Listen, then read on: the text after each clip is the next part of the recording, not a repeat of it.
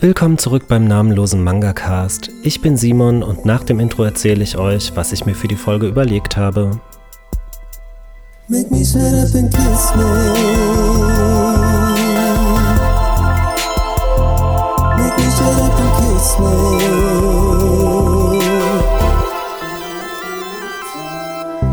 Willkommen bei der ersten regulären Folge des namenlosen Manga Cast nach dieser erschreckend langen Dürreperiode der letzten Monate. Es fühlt sich so gut an, ich kann es gar nicht oft genug sagen und ich kann mich auch gar nicht oft genug bedanken für die lieben Nachrichten, die reingekommen sind nach der letzten Ankündigungsfolge.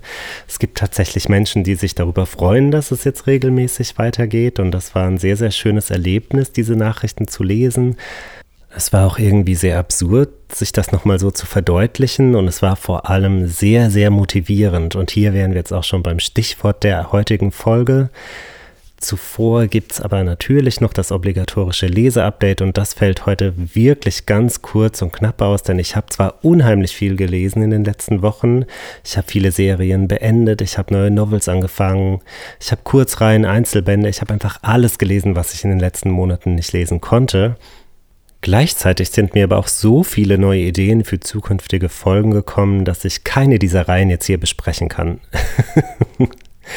Ein Dilemma. Insofern halte ich mich sehr kurz und bespreche eine Reihe, die ich einfach besprechen muss, weil ich so viel negatives Feedback ähm, und auch regelrechte Lesewarnungen dazu erhalten habe. Die Rede ist von Ein Fremder im Frühlingswind und vielleicht wissen ja einige von euch, dass ich großer Fan des Einzelbandes Ein Fremder am Strand bin. Dementsprechend neugierig war ich dann letztendlich auch, ob mir die Nachfolgereihe gefallen wird und mit jeder Kritik an dem Titel und mit jedem Abraten wurde ich nur noch neugieriger und was soll ich sagen, die Reihe hat für mich bestens funktioniert. Ich bin sehr froh, dass ich die Bände nicht ungelesen wieder verkauft habe. Natürlich ist alle Kritik valide und letztendlich hat es ja auch einfach nur was mit persönlichem Geschmack zu tun. Mir persönlich hat es aber sehr, sehr gut gefallen und jetzt kommen wir mal ganz kurz zu den Gründen, warum. Zum Inhalt sage ich jetzt bewusst nicht sonderlich viel, denn ich habe ein Fremder am Strand schon so oft vorgestellt und ein Fremder im Frühlingswind schließt tatsächlich nahtlos an diesen Einzelband an. Wir begleiten die beiden Protagonisten, wie sie Beziehungen erleben und leben, wie sie versuchen, einander und auch sich selbst gerecht zu werden, wie sie versuchen, den jeweils anderen und sich selbst nicht in dieser Beziehung zu verlieren. Also typisches erwachsenes Beziehungsleben, würde ich jetzt einfach mal sagen. Und das hat sich sehr, sehr erfrischend und gut und authentisch angefühlt. Natürlich stehen sich die beiden auch manchmal selbst im Weg bei dieser Art Beziehungsarbeit und das kann man nachvollziehbar finden oder auch nicht. Das kann man nervig finden oder unterhaltsam. Ich fand es alles nachvollziehbar, ich fand es alles unterhaltsam, ich fand es alles sehr, sehr schön und entspannt. Und es hat irgendwie Fernweh geweckt. Diese Mangaka, die schafft das, diese japanischen Landschaften und das japanische Stadtleben so einzufangen, dass es für mich irgendwie greifbar wird und meine Reiselust steigt grundsätzlich, wenn ich Bände von ihr in die Hand nehme. Also was will man eigentlich mehr? Ich bin sehr zufrieden und freue mich schon auf Band 5. Wie schon angekündigt, war es das jetzt auch schon mit dem gelesen Update. Ich bin mir sicher, dass es in der nächsten oder übernächsten Folge deutlich länger ausfallen wird stürzen wir uns jetzt einfach direkt ins Thema der Folge und das wäre Motivation. Reihen, die uns motivieren und durchhalten lassen. Ich hatte dazu auf Instagram auch einen Aufruf gestartet und es kamen ein paar ganz wundervolle Beiträge rein. Vielen lieben Dank an jede einzelne Person, die sich Zeit genommen hat, mir zu schreiben oder Sprachnachrichten zu schicken. Ich freue mich schon, das gleich alles vorzulesen oder abzuspielen. Und jetzt äh, möchte ich erstmal weit ausholen und erzählen, wie es zu diesem Folgenthema kam. Ne, dieser Podcast ist ja eine Art Tagebuch für mich, Lesetagebuch äh, auf meiner Reise durch Manga Deutschland. Und Motivation habe ich in den letzten Monaten einfach deutlich gebraucht, deutlich dringender als sonst um das verständlich zu machen oder nachvollziehbar zu machen, muss ich schon wieder auf meiner Schulung rumreiten, die ich Anfang des Jahres bis äh, vor kurzem gemacht habe. Ähm, also dieser Beruf Pet Groomer, das ist kein anerkannter, geschützter Beruf. Jeder kann das machen, egal wie viel Erfahrung er oder sie hat. Dementsprechend gibt es halt aber auch keinen wirklichen Ausbildungszweig dafür. Salons können sich dazu berufen fühlen, ihr Wissen weiterzugeben und wie sie das machen, bleibt ihnen selbst überlassen. Und ich habe dann einen tollen Salon gefunden, der ähm, oder dessen Konzept meiner beruflichen Situation und meinem Zeitkontingent sehr entgegenkam. Eigentlich hatte ich auch geplant, mir meinen Jahresurlaub zu nehmen und in diesen Wochen das alles am Stück zu machen, aber die Salonbetreiberin hat mir direkt mal diesen Zahn gezogen und hat gesagt, vergiss es. Das wird eine sehr, sehr harte Zeit. Du lernst hier ein Handwerk, von dem du bis jetzt überhaupt keine Ahnung hattest. Und das lernst du an Lebewesen, die überhaupt keinen Bock haben, dass du das an ihnen lernst. Die werden sämtliche deiner Unsicherheiten wittern und darauf reagieren, mal mehr oder weniger stark. Das wird Zeit und Geduld und Nerven kosten. Du wirst frustriert sein und nach spätestens einer Woche alles hinschmeißen wollen. Also schalten einen Gang zurück gesagt, getan. Ich bin meine zwei Tage die Woche dorthin gependelt und tatsächlich, ich würde sagen, ein Drittel der Schulung, also das erste Drittel, das war echt ein Kampf. Also ich saß quasi jeden Abend in diesen ersten Wochen zu Hause und habe reflektiert und habe mir Gedanken gemacht, ob es das wirklich sein kann, ob es das wirklich sein soll, ob ich das nicht total romantisiert und idealisiert habe ob es das Geld auch wert ist, denn diese Schulungen, die muss man selbst bezahlen und das ist alles sehr, sehr kostspielig. Also ich habe an allem und an jedem und vor allem an mir selbst gezweifelt und dabei hätte ich einfach nur ein bisschen netter zu mir sein können. Ne? Ich habe da was ganz Neues gelernt und dann darf ich Fehler machen und dann muss ich das nicht können und das muss ich auch nicht nach fünf Tagen können und das muss ich auch nicht nach zehn Tagen können.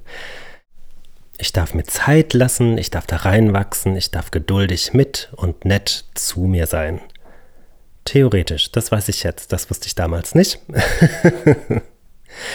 Dementsprechend glücklich war ich dann, dass ich unter anderem drei ganz wundervolle Manga reingelesen habe, die genau das äh, ausgesagt haben, die mir das näher gebracht haben und die dabei eine sehr, sehr deutliche Sprache mit mir gesprochen haben. Die Reihen, die sind mir sehr ans Herz gewachsen, innerhalb kürzester Zeit, teilweise schon nach Band 1 und genau deswegen möchte ich sie euch jetzt vorstellen. Und vielleicht seid ihr irgendwann ja auch mal in einer ähnlichen Situation und dann wisst ihr Bescheid, wo ihr hingreifen könnt. also viel Spaß mit diesem Wannabe TED Talk, den ich jetzt hier abhalte. Also, nach meinem ersten Schulungstag saß ich fix und fertig im Zug, ich hatte zwei Stunden Zugfahrt vor mir, daraus wurden dann knapp vier Stunden und Gott sei Dank hatte ich mir auf dem Hinweg den ersten Band einer zweibändigen Kurzreihe gekauft, die vor kurzem erst bei Egmont erschienen ist. Der Name ist Yggdrasil und bevor ich mich jetzt dran mache, das Ganze auseinanderzunehmen, sollte ich vielleicht ganz kurz den Inhalt wiedergeben. Die Geschichte spielt in einem mittelalterlichen Fantasy-Setting. Die Welt ist in verschiedene Ebenen aufgeteilt und ganz oben lebt der Adel in Prunk und Reichtum und lässt es sich gut gehen, während auf den unteren Ebenen das gemeine Volk Hungersnot leidet, die Welt ist überzogen mit Schnee und Eis, die Menschen erfrieren und auf der untersten Ebene lebt ein uralter ehemaliger Ritter in Verbannung, dem zu Beginn der Geschichte ein kleines Mädchen vor die Füße fällt. Dieses Mädchen birgt ein gewisses Geheimnis in sich. Darüber kann ich natürlich nichts sagen, weil die Geschichte nur zwei Bände hat und das dann direkt mal alles äh, vorwegnehmen würde. Und dieses Mädchen muss aus ganz eigenen Gründen zur höchsten Spitze dieses, dieses Landes. Es muss zurück zum Adel, und der Ritter macht es sich dann zu seiner Aufgabe, sicherzustellen, dass das Kind sein Ziel erreicht. Und er begleitet es auf seinem schwerlichen Weg nach oben. Wieso ausgerechnet diese Geschichte so deutlich zu mir gesprochen hat, muss ich jetzt, glaube ich, gar nicht weiter begründen. Es ist ja im Prinzip eine sehr universell einsetzbare Geschichte. Da sind zwei Menschen, die wollen Ziel X erreichen, müssen dafür einen sehr beschwerlichen Aufstieg in Kauf nehmen, drohen immer wieder auf tiefere Ebenen abzustürzen, wissen nicht, ob sie das Ganze nochmal erklimmen können. Dann kommt natürlich dieses recht frühe Ende, das überhaupt nicht gerusht wirkt, zumindest nicht in meinen Augen. Das wirkt sehr sinnig, das regt zum Nachdenken an, das motiviert unheimlich und diese Welt, in der sich das befindet, die ist hart und kalt und gleichzeitig wunderschön und märchenhaft und dieses sehr individuelle Artwork, das untermauert das einfach nur noch mehr. Also ich äh, habe mich so ein bisschen in die Kunst dieses Mangaka verliebt und hoffe, dass Egmont motiviert genug ist, vielleicht noch weitere Lizenzen dieser Person zu uns rüberzuholen, falls dieser Künstler oder diese Künstlerin nochmal was veröffentlichen darf. Ich weiß das ja nicht. Warten wir es mal ab und drücken die Daumen und kreuzen die Finger.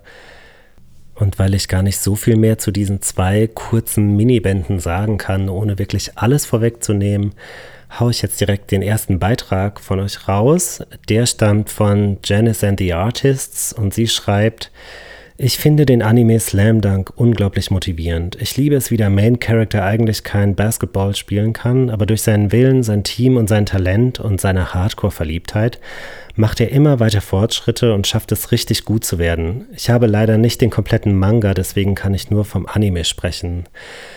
Ja, Slam Dunk, das ist so eine Reihe, da könnte ich mir tatsächlich vorstellen, dass wir den in den nächsten ein bis zwei Jahren bekommen. Also die Verlage werden ja immer mutiger und dieser Mut wird auch glaube ich, des Öfteren belohnt. Insofern gehe ich da irgendwie fest von aus. Der nächste Beitrag kommt von Speck-Olga. Sie schreibt, Blue Period. Der Manga vermittelt mir so viel Kraft und Motivation. Ich liebe das. Jedes Mal nach dem Lesen denke ich, stimmt, es ist niemals zu spät. Man kann immer durchstarten, egal was vorher war. Und wenn man irgendwas machen will, was man noch nicht so kann, einfach ausprobieren. Und das bei einem Manga, bei dem es um Kunst geht, womit ich zum Beispiel gar nichts zu tun habe. Aber die unterschiedlichen Charaktere, ihre verschiedenen Auffassungen von Talent und harter Arbeit, I love it, motiviert mich jedes Mal aufs Neue. Das klingt doch tatsächlich nach einem Manga, der dazu prädestiniert ist, in dieser Folge heute zu landen. Insofern vielen Dank. Meine nächste Reihe habe ich so an meinem absoluten Tiefpunkt gelesen. Ich glaube, es war der sechste Arbeitstag. Da war ich tatsächlich davon überzeugt, dass das niemals was wird mit mir und diesem Job. ähm, und dann habe ich einfach geguckt, was ich für kurze Reihen im Regal habe, bloß keine großen Verpflichtungen ähm, eingehen. Irgendwas Kurzes, was mich auf andere Gedanken bringen kann. Die Bände hatte ich schon ich glaube, zwei, drei Wochen im Regal stehen, war aber einfach nicht bereit dafür. Prinzipiell war mir die Reihe schon recht lange ein Begriff, weil mir Nani schon gefühlt seit Ewigkeiten klar machen will, dass diese Reihe unglaublich gut ist. ich glaube schon bei den Aufnahmen zu unserer ersten Folge hat sie das mal erwähnt, dass sie diese Reihe so liebt. Äh, jetzt, wo ich sie gelesen habe, kann ich das auch definitiv nachvollziehen. Die Rede ist natürlich von QQ Sweeper. Das ist eine dreibändige Reihe, die bei Tokyopop erschienen ist. Ich bin mir nicht mehr sicher, ob die das vorrätig haben, aber auf eBay Kleinanzeigen findet man das eigentlich immer zu recht günstigen Preisen. Und in dieser Geschichte geht es um eine Schülerin, die verlassen von ihren Eltern eine Übernachtungsmöglichkeit sucht in einem Raum, in einem leerstehenden Raum eines alten Schulgebäudes ihrer, ihrer Schule. Und am nächsten Tag wird sie dort geweckt von einem Mitschüler, der Mitglied der Säuberungseinheit ist. Ich nenne es jetzt einfach mal so. Durch verschiedene Umstände wird sie dann Mitglied dieser Säuberungseinheit und erfährt, dass es dabei äh, nicht nur um die Reinigung von Gebäuden oder Räumen geht, sondern auch um die Reinigung von seelischen Zuständen der Mitmenschen. Und diese Reihe hat mich mit ganz, ganz tollen Aussagen gekriegt, die für mich persönlich einfach gut funktioniert haben.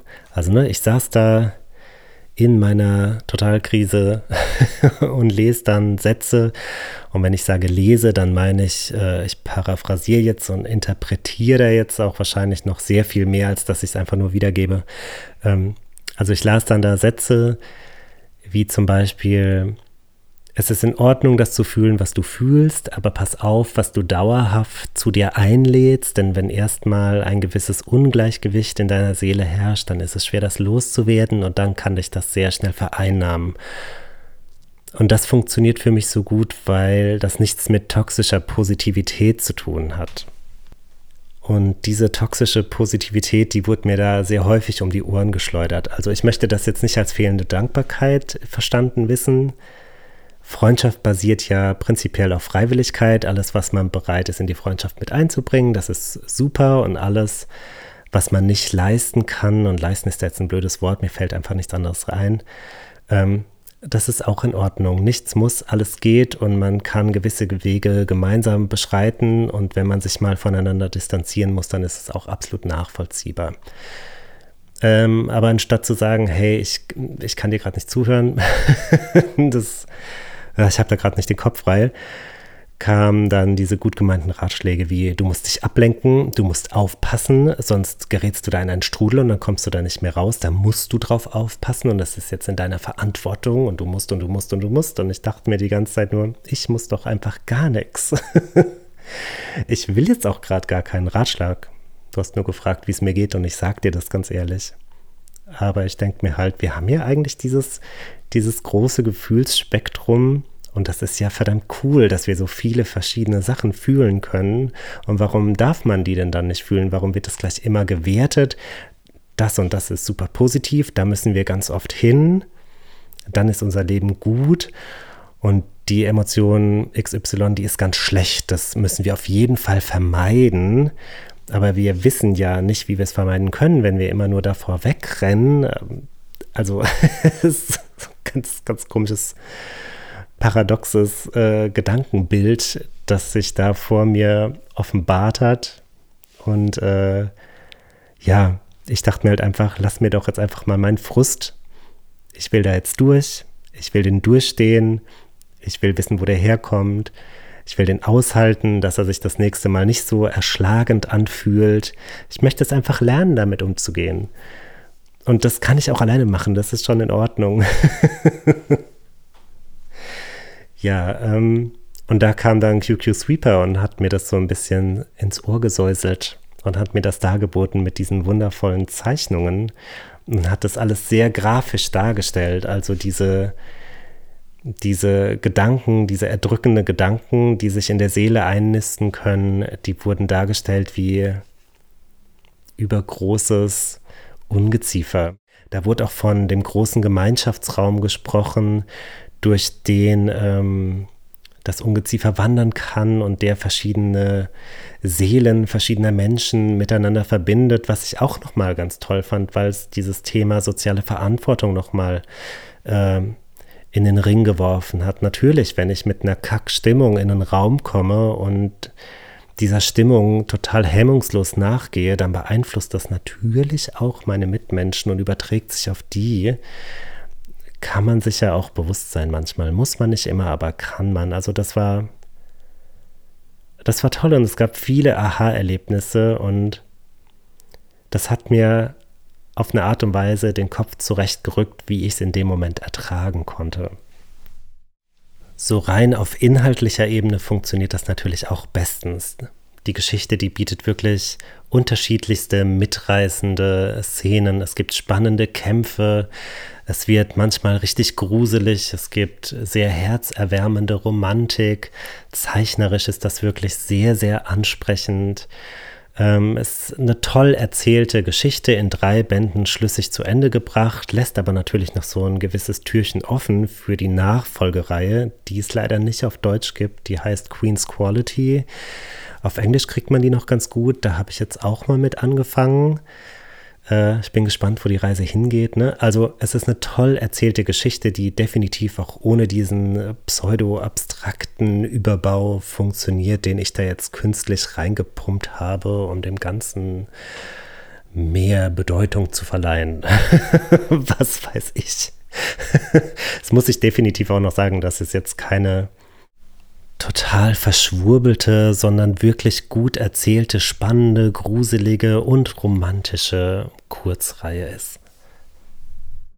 Und mir ist es auch nochmal ganz wichtig zu betonen, dass alles, was ich zum Thema Emotionen aushalten gesagt habe, sich ausschließlich auf mich und meine Sicht der Dinge bezieht. Ich rede hier von regulären emotionalen Zuständen, nicht von Krankheitsbildern, nicht von manifestierten Geschichten Ne? Jeder kann und soll Strategien entwickeln, mit sich selbst umzugehen oder auch nicht. das waren einfach nur meine Gedanken, die ich mir persönlich für mich gemacht habe, nachdem mir ein paar Leute, nachdem sie mich gefragt hatten, wie es mir geht, ab dem zweiten Satz ins Wort gefallen sind und mir quasi drei DIN A4 Seiten mit Aufgaben entgegengeschmettert haben, die ich zu erledigen habe, damit das nicht passiert. Ach, und auch das war ja nur gut gemeint. Ich wollte es in dem Moment nur einfach nicht hören. Viel lieber möchte ich jetzt die Sprachnachrichten von Otaku for Life hören, die er mir zu dieser Sendung geschickt hat.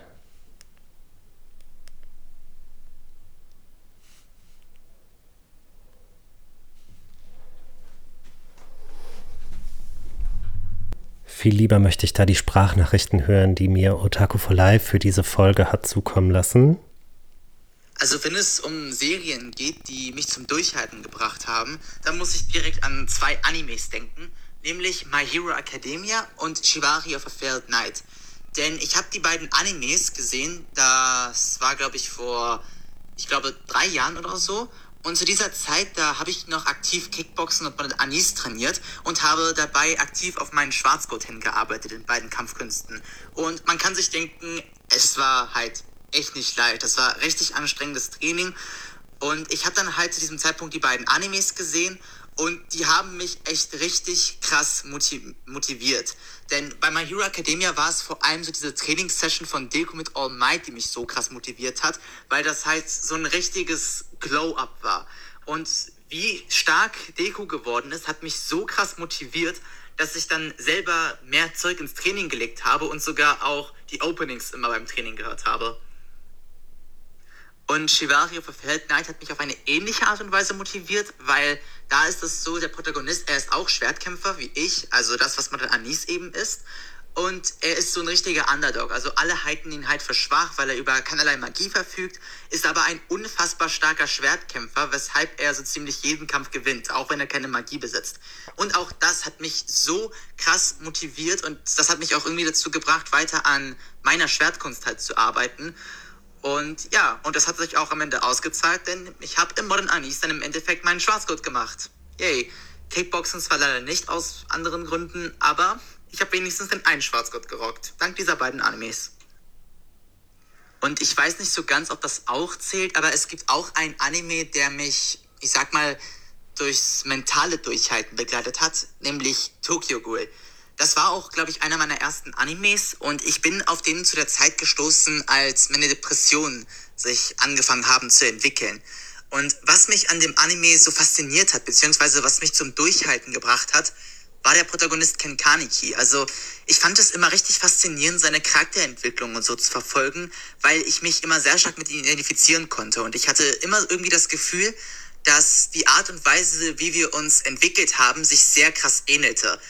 Also es war, gab wirklich extrem viele Momente, wo ich mich selber in Ken Kanike gesehen habe.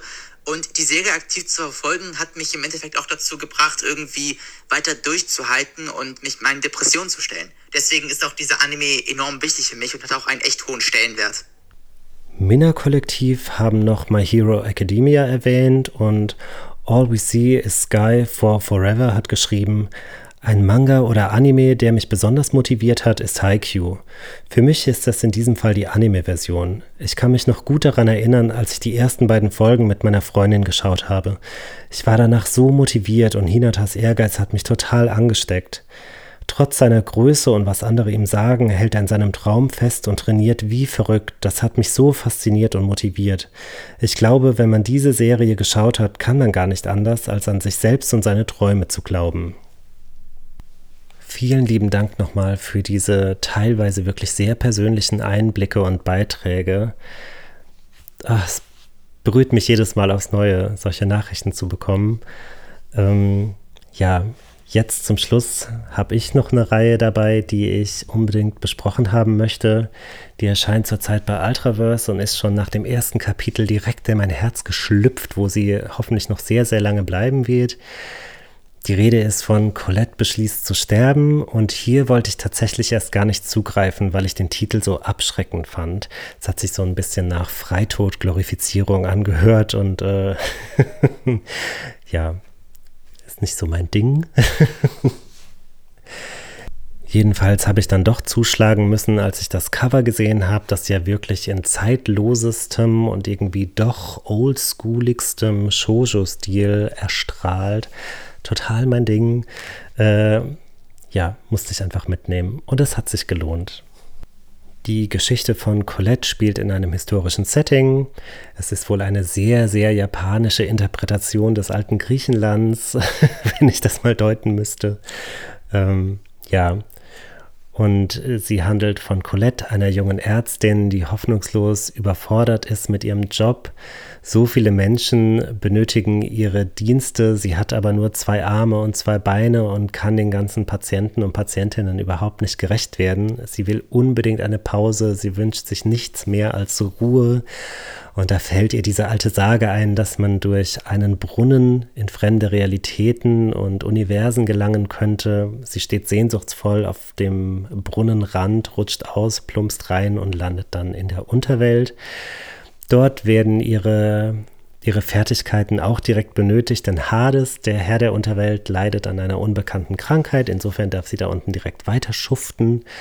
Und ab diesem Zeitpunkt entspinnt sich eine ganz tolle, feine, sensible Beziehung zwischen den beiden. Also das trieft nicht vor Kitsch und Romantik und die küssen sich nicht direkt und verlieben sich.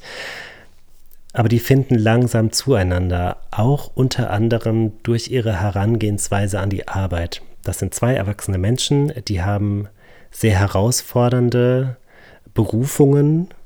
Ne, der eine ist, ist der Herrscher über die Unterwelt, muss da vielem gerecht werden.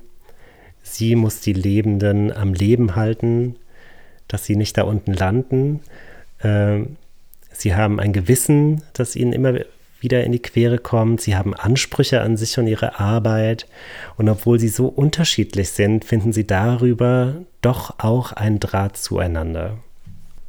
Diese Inhaltsangabe war jetzt sehr arbeitslastig. Ich glaube, man merkt sehr, was bei mir gerade los ist. also es ist keine Geschichte über Arbeit, so viel kann ich sagen. Es ist eine sehr entspannt erzählte Slice of Life Geschichte. Man könnte es, wenn man wollte, vergleichen mit die rothaarige Schneeprinzessin. Tatsächlich hat es mir persönlich noch deutlich besser gefallen. Also Colette thront über allem momentan. Ich fühle mich da sehr zu Hause. Ich fühle mich da sehr, sehr wohl in diesem Universum. Ich freue mich sehr auf den dritten Band. Und was mich hier so berührt und motiviert hat, war Colettes Einstellung ihrer eigenen Arbeit gegenüber, die sie ja doch sehr ausgelaugt hat. So sehr zumindest, dass sie nicht mehr auf dieser Welt, in dieser Realität leben wollte.